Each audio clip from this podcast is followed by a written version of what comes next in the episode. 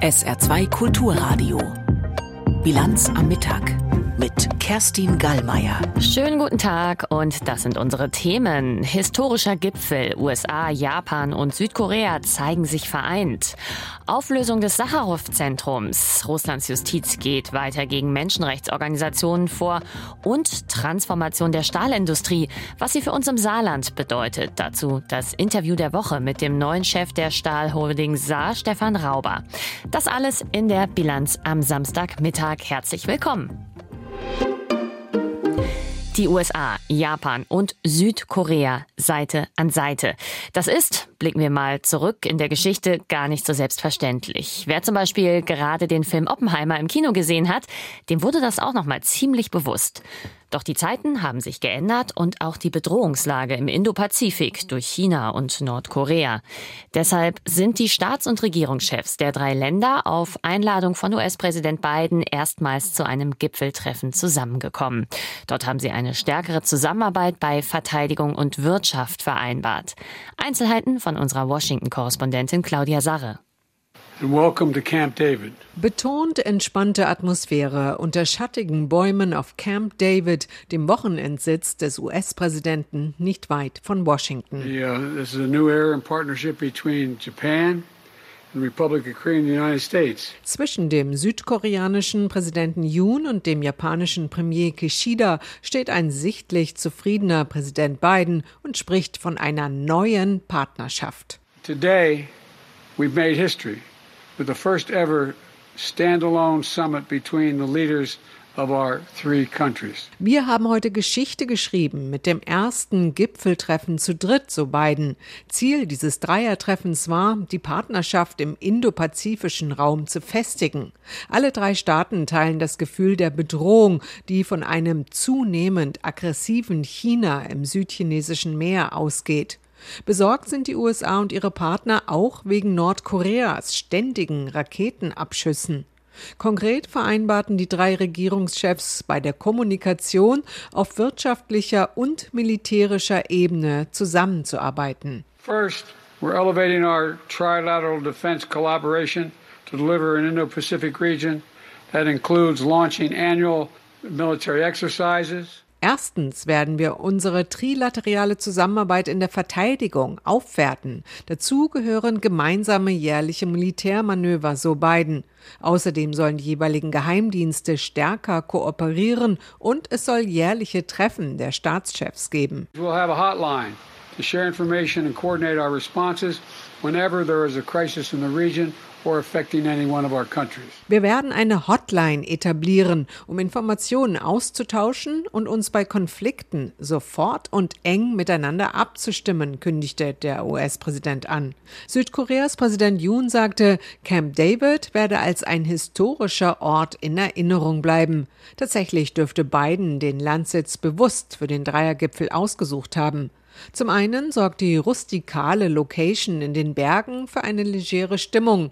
Zum anderen ist Camp David ein Ort mit großer symbolischer Bedeutung.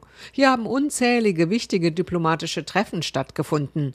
Unter anderem kam hier unter Gastgeberschaft von Jimmy Carter das historische Camp David Abkommen zwischen Ägypten und Israel zustande, das zum Friedensvertrag führte. Der japanische Premierminister Kishida sprach von einer neuen Ära der Freundschaft zwischen Japan und Südkorea. Das Verhältnis der beiden Staaten war jahrzehntelang belastet, weil die einstige Kolonialmacht Japan zwischen 1910 und 1945 Koreaner unter anderem zur Zwangsarbeit missbraucht hatte. China ist der Schulterschluss des Dreierbündnisses nicht verborgen geblieben. Peking fühlt sich bedroht und warf den drei Staaten vor, eine NATO für den Pazifik gründen zu wollen. Diese Vorwürfe wies der nationale Sicherheitsberater Jake Sullivan jedoch zurück. It's explicitly not a NATO for the Pacific. We've said that. Uh, we will continue to underscore that, and so will Eines jedoch dürfte nun sowohl China als auch Nordkorea klar sein. Sollte sich einer der drei Bündnispartner in seinen Sicherheitsinteressen bedroht fühlen, müssen sie mit einer konzertierten Gegenreaktion rechnen, notfalls mit einer militärischen. Claudia Sarre war das aus den USA. Und von dort kommen wir nach Russland. Dort gehört zum strategischen Vorgehen der Staatsführung, Regierungskritiker zu unterdrücken und Menschenrechtsorganisationen im Land verbieten zu lassen, ihnen vorzuwerfen, sie seien ausländische Agenten. Auch das renommierte Sacharow Menschenrechtszentrum in Moskau musste schon viele Schikanen erleiden. Es ist nach dem Friedensnobelpreisträger Andrei Sacharow benannt und hat sich mehr als 30 Jahre lang zum Beispiel für die Stärkung der russischen Zivilgesellschaft eingesetzt. Jetzt hat die russische Justiz die Auflösung des Sacharow-Zentrums angeordnet. Aus Moskau berichtet Christina Nagel. Schweigend nahmen die Anwälte und Menschenrechtler die Entscheidung des Gerichts zur Kenntnis. Nach der Moskauer Helsinki-Gruppe Memorial, dem Savat-Zentrum, das sich mit Themen wie Rassismus und politischem Nationalismus auseinandergesetzt hat, wird nun also auch das Sacharow-Zentrum offiziell aufgelöst. Wir haben leider nichts anderes erwartet, erklärte die Anwältin Diana Sorg nach der Urteilsverkündung und doch, etwas Hoffnung bleibt ja immer tief in der Seele, dass das Gericht den vorliegenden Beweisen folgt und eine Entscheidung trifft, die dem Recht entspricht und nicht der aktuellen Situation. Offiziell wird die Auflösung des renommierten Menschenrechtszentrums unter anderem damit begründet, dass die Wanderausstellung über Andrei Sacharow an Orten gezeigt wurde, an denen die Organisation keine Vertretung hat absurd aus Sicht der Betroffenen, denen im Februar bereits die Räumlichkeiten entzogen worden waren. Eine von vielen fadenscheinigen Begründungen, in denen man keinen Sinn suchen müsse, so der Mitbegründer von Memorial, Alek Alov. Hier geht es um die innere Logik einer bürokratischen Repressionsmaschine. Es gibt kein Gesetz mehr, nur Willkür. Wir haben hier keinen autoritären Staat mehr, sondern einen totalitären. Einen Staat, in dem es keinen Platz mehr gebe für freie Presse, Andersdenkende und Bürgerbewegungen. Schon die bloße Existenz von etwas Unabhängigem werde vom System als feindlich bewertet. Und so überrascht auch eine weitere Gerichtsentscheidung an diesem Freitag wenig. Der Leiter der unabhängigen Wahlbeobachtungsgruppe Golos, Grigori Mekonjans, muss für zwei Monate in Untersuchungshaft. Gegen ihn wird ermittelt, weil er mit einer in Russland als unerwünscht eingestuften Organisation zusammengearbeitet haben soll. Melkonjans und seine Organisation, die sich als ausländische Agenten bezeichnen müssen, sind den Behörden schon lange ein Dorn im Auge, weil sie Verstöße bei Wahlen öffentlich machen. Da im September unter anderem in Moskau gewählt wird und zudem der Präsidentschaftswahlkampf vor der Tür steht, gehe es vermutlich darum, Golos nun so schnell wie möglich zum Schweigen zu bringen, ließ Melkonjans über seinen Anwalt Michail Biryukov erklären. Wahrscheinlich wollen sie mit diesem Fall auch andere unabhängige Beobachter einschüchtern, damit sie sich weigern, die Wahlen zu beobachten oder verschweigen, was sie bei den Wahlen sehen. Wie so oft werden die Anwälte die Gerichtsentscheidungen anfechten, auch wenn die Chancen auf Erfolg gering sind und die Verfahren zermürbend. Irgendwann komme der Tag, an dem auch all dies Geschichte sei, so die Anwältin des Sacharow-Zentrums Marina Agalsova. Es ist wichtig, alles zu dokumentieren, in Bild und Ton, um zu verstehen, was hier passiert ist. Es geht darum, die in der Verfassung verbrieften Rechte und Freiheiten öffentlich einzufordern und sie zu leben. Sie alle wollen weiterarbeiten, solange es geht. Es gebe nun einmal Dinge, die man einfach tun müsse, sagt Alek Alov von Memorial, der sich an diesem Tag auch vor Gericht verantworten muss, wegen Diskreditierung der russischen Streitkräfte. Wie läuft's mit der Kinderbetreuung nach einer Trennung? Die Mutter übernimmt den Hauptanteil, der Vater zahlt dafür mehr Unterhalt. Das ist zumindest so das klassische Modell. Doch das ändert sich mehr und mehr. Bundesjustizminister Buschmann von der FDP will deshalb das Unterhaltsrecht reformieren. Ziel, mitbetreuende Elternteile sollen entlastet werden. Mehr von Sabine Henkel aus unserem Hauptstadtstudio. Der Bundesjustizminister nennt das geltende Unterhaltsrecht veraltet. Es gibt im Prinzip vor, dass eine betreut und einer zahlt. Marco Buschmann findet das realitätsfremd und meint, dass sich heutzutage nach einer Trennung häufig beide Elternteile um die Kinder kümmern. Das will er im Gesetz berücksichtigen, erklärt er in einem Interview mit der Funke Mediengruppe. Demnach soll in Zukunft ein Elternteil weniger Unterhalt bezahlen, wenn er das Kind oder die Kinder mitbetreut. Meistens betrifft das den Vater. Wer sich viel einbringt, soll Vorteile haben, übersetzt weniger Geld an die Mutter überweisen. Der Unterhaltsanspruch für die Kinder soll aber gleich bleiben. Buschmann legt Wert darauf, dass sie keine Nachteile haben.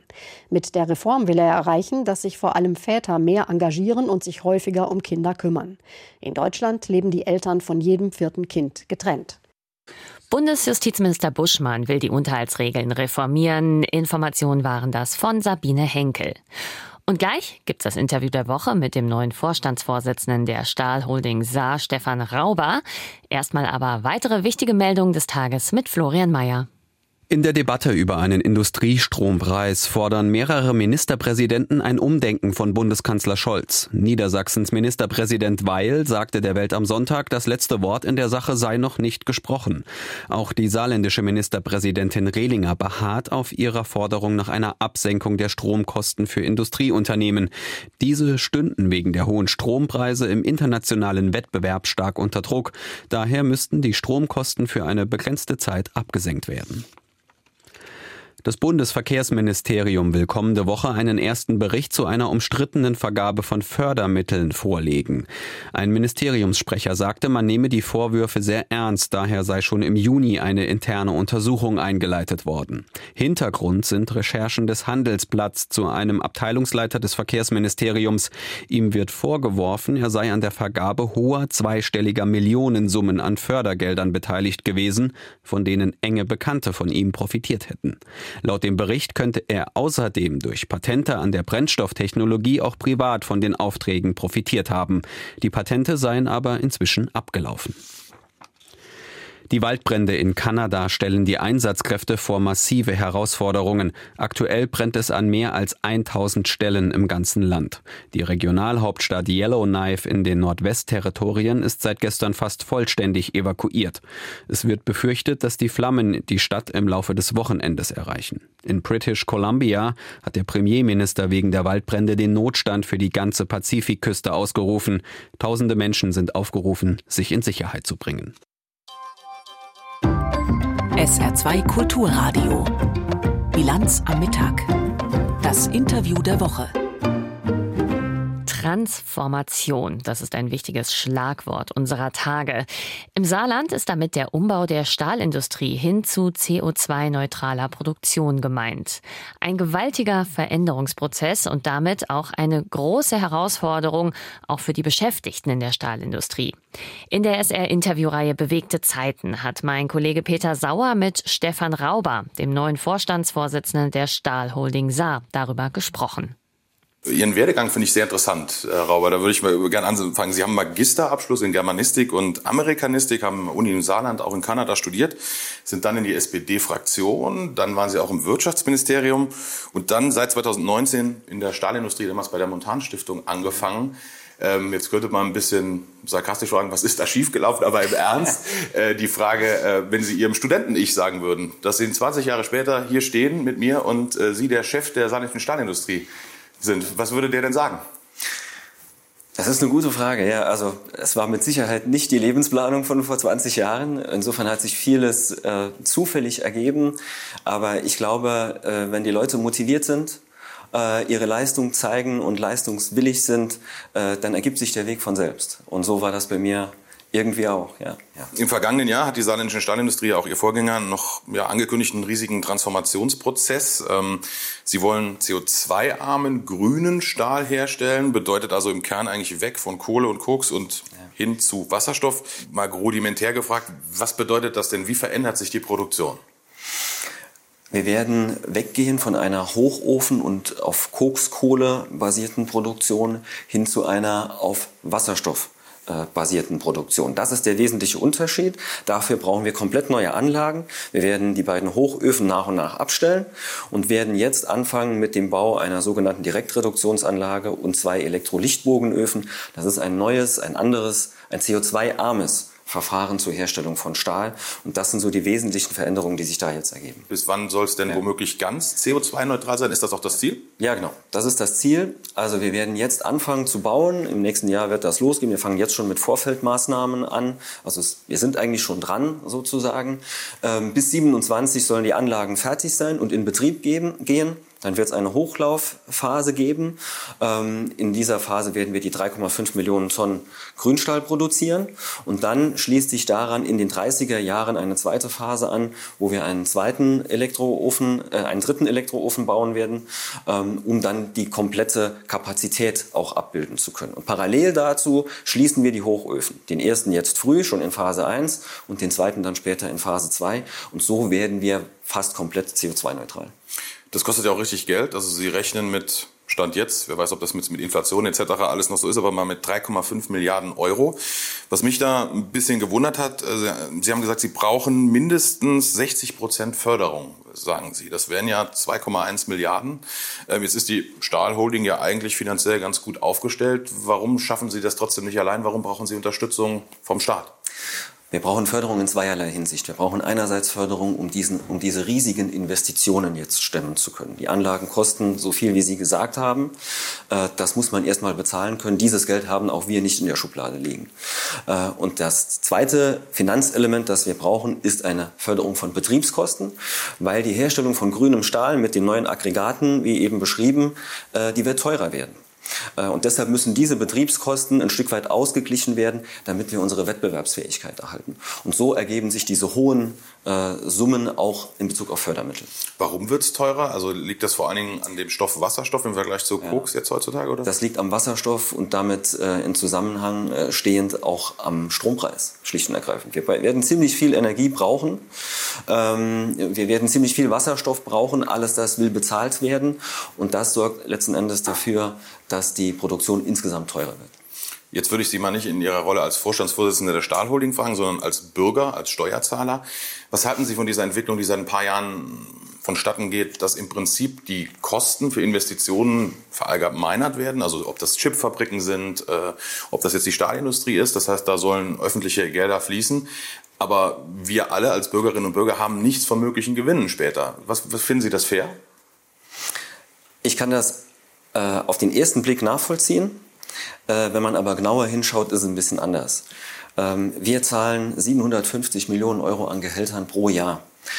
Wir sind der größte Auftraggeber der Region. Wir sind das größte Industrieunternehmen in der Region, der größte Ausbildungsbetrieb und, und, und. Ähm, das heißt, wir generieren hier eine unvergleichliche Wertschöpfung für die gesamte Region. Und ich glaube, so wird ein Schuh draus. Äh, daran erkennt man die Bedeutung, die unser Unternehmen und unser Konzern für die, auch für die Weiterentwicklung des ganzen Landes hat.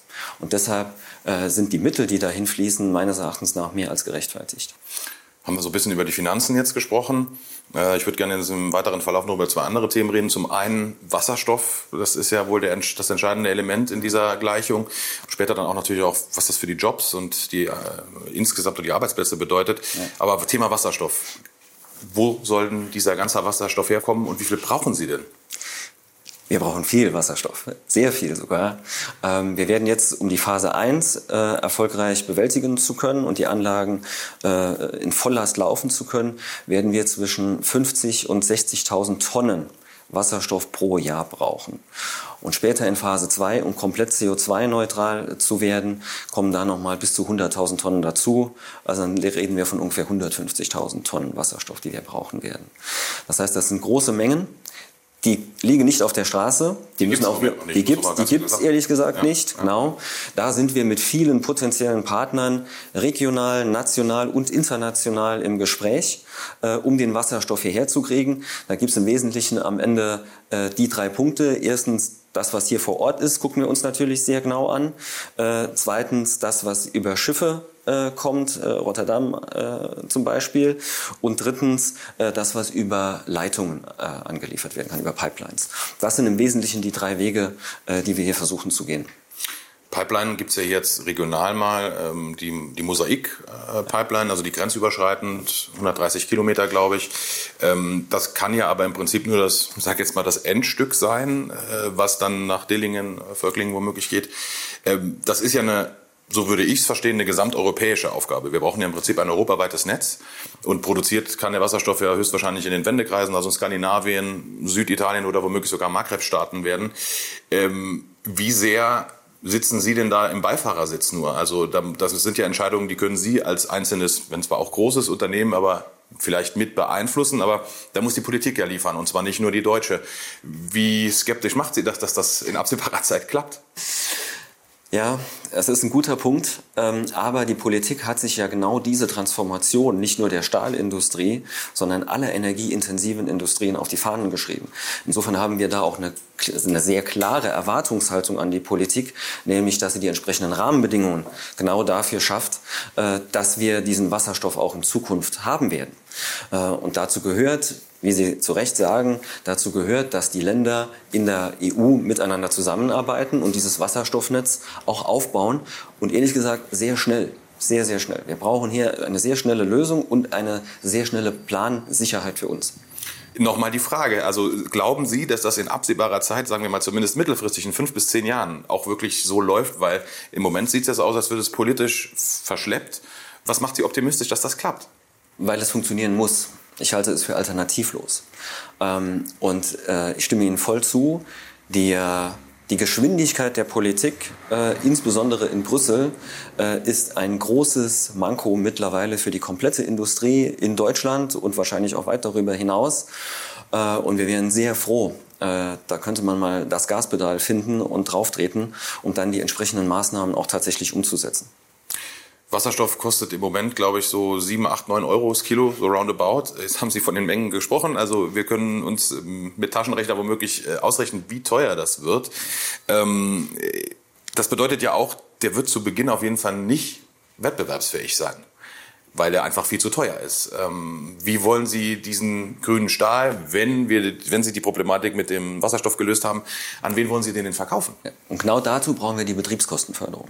Das ist der Grund für den zweiten Teil äh, der avisierten Förderung, die wir wollen und zwingend brauchen. Nicht nur wir, das gilt auch äh, für die Kollegen in den, äh, in den anderen Unternehmen, äh, um diese überbordenden Kosten so lange auszugleichen, bis der Wasserstoff eben auch in Deutschland und Europa ein wettbewerbsfähiges Niveau erreicht hat. Und dann kann diese, diese Förderung abgeschmolzen werden. Das soll der Weg sein und es wird auch nur so gehen. Mhm.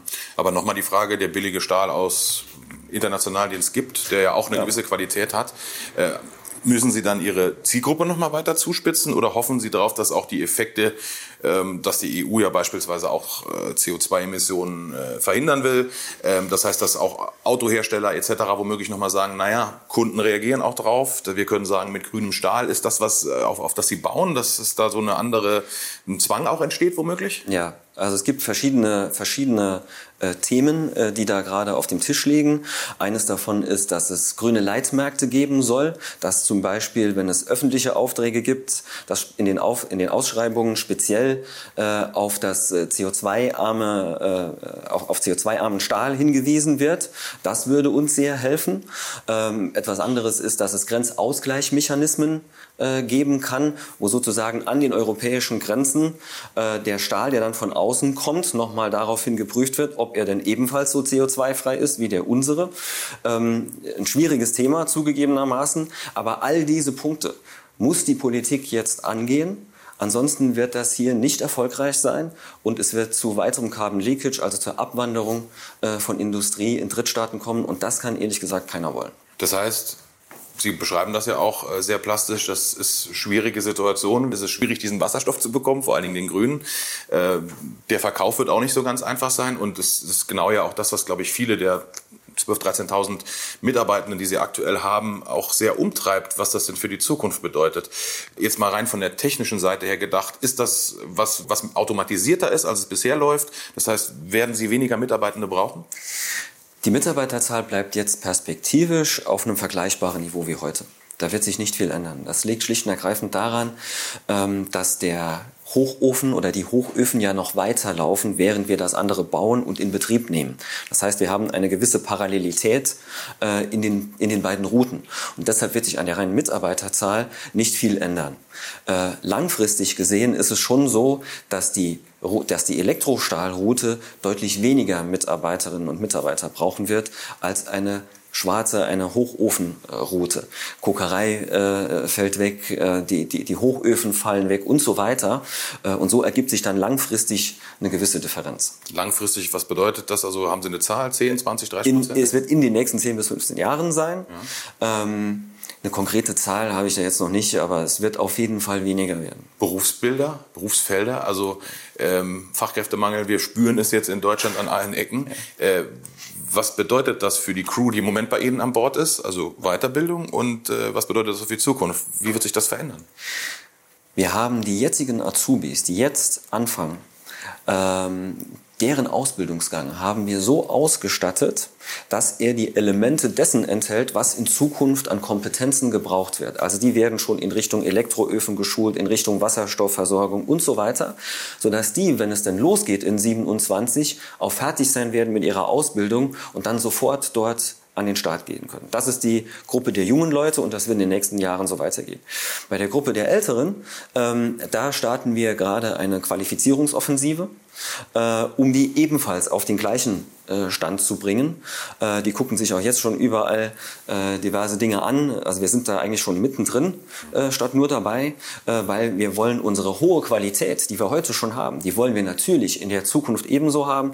Und dazu gehört, dass wir die best ausgebildeten Mitarbeiterinnen und Mitarbeiter haben. Zu Ihnen nochmal so ein bisschen den Einblick, auch finde ich, so in, in Ihre Position. Also wir haben vorhin darüber gesprochen, dass Sie im Prinzip das nicht so geplant haben, dass Sie jetzt hier der, der, der Chef äh, der saarländischen Stahlindustrie sind. Ähm, wie fühlt sich das für Sie an? Die Stahlindustrie ist mit dem Saarland enorm verwurzelt, über Jahrzehnte, über Jahrhunderte kann man ja sagen. Ähm, jetzt in so einer krassen Veränderungsphase, in der wir sind, ich würde sagen, das ist vermutlich die größte, die es je gab, mit den vielen Herausforderungen, empfinden Sie das als Bürde? Haben Sie vielleicht sogar manchmal Angst, wenn das schief geht?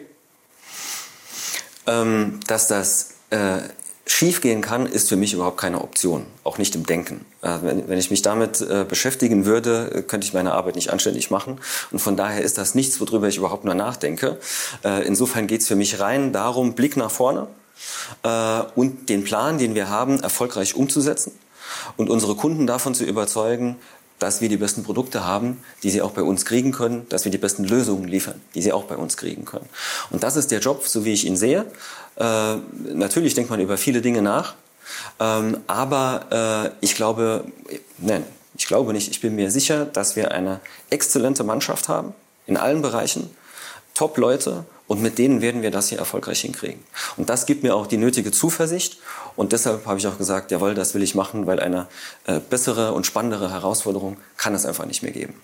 Aber in einem stillen Moment doch schon mal auch ähm, das Gefühl, diese Verantwortung, die lastet doch schwer. Das können Sie doch nicht von sich weisen mit nee, klar. Mitarbeitenden, oder? Ganz klar, ganz klar. Das ist eine, ist eine riesige Verantwortung. Äh, der bin ich mir auch mehr als bewusst. Ähm, ich nehme das hier äh, überaus ernst, äh, weil ich äh, weiß, was hier auf dem Spiel steht für unsere Mitarbeiterinnen und Mitarbeiter, für deren Familien äh, und auch für die gesamte Region. Wir sind, äh, ich würde mal sagen, das identitätsstiftende Unternehmen Nummer eins äh, im, im Land seit Hunderten von Jahren mittlerweile. Ähm, und mein ganzes Bestreben geht dahingehend, dass das auch in Zukunft so bleibt. Insofern, ich spüre diese Verantwortung äh, mehr als deutlich und bin mir der überaus bewusst. Aber ein Scheitern ist keine Option. Identitätsstiftend war auch die Kohle. Ähm, ja. Zum Schluss die Frage, ähm, wird mit dem Stahl also nicht so ausgehen wie mit der Kohle hier im Saarland? Auf keinen Fall. Auf gar keinen Fall. Wir werden äh, das, was vor uns liegt, erfolgreich bewältigen. Wir werden uns auf der Strecke dahin jetzt auch immer weiter optimieren und verbessern. Äh, und das Ziel ist es, dass wir das, was wir jetzt tun, dazu nutzen, das modernste und innovativste Stahlunternehmen in Europa zu werden. Und dieses Ziel habe ich mir gesetzt, das haben wir uns im Vorstand gesetzt und das setzen wir uns mit, den, mit allen 13.000 Mitarbeiterinnen und Mitarbeitern, äh, weil ich finde, man muss sich auch solche Ziele setzen und das wollen und werden wir auch erreichen. Das sagt Stefan Rauber, seit Juli der neue Vorstandsvorsitzende der Stahl Holding Saar. Das Interview geführt hat SR-Reporter Peter Sauer und es ist Teil der SR-Reihe Bewegte Zeiten und gibt's in voller Länge auch in der ARD-Mediathek zu sehen. Und zum Schluss gibt's hier noch das Wetter im Saarland. Heute überqueren uns dünne und lockere, zeitweise auch mal kompakte Wolkenfelder. Daneben zeigt sich aber immer wieder die Sonne und es bleibt weitgehend trocken. Kurze Schauer gibt's nur vereinzelt. Höchstwerte 29 bis 32 Grad. Dabei ist es nach wie vor schwül und es gibt eine starke Wärmebelastung. Morgen dann lösen sich Nebel- und Hochnebelfelder schnell auf. Dann wird's sonnig. Tagsüber gibt's auch Quellwolken bis 33 Grad. Und das war die Bilanz am Samstagmittag mit Kerstin Gallmeier. Die ganze Sendung inklusive des Interviews der Woche gibt's auch gleich nochmal zum Nachhören als Podcast auf sr2.de. Und jetzt wünsche ich Ihnen noch einen schönen Samstag und insgesamt ein schönes Wochenende. Tschüss.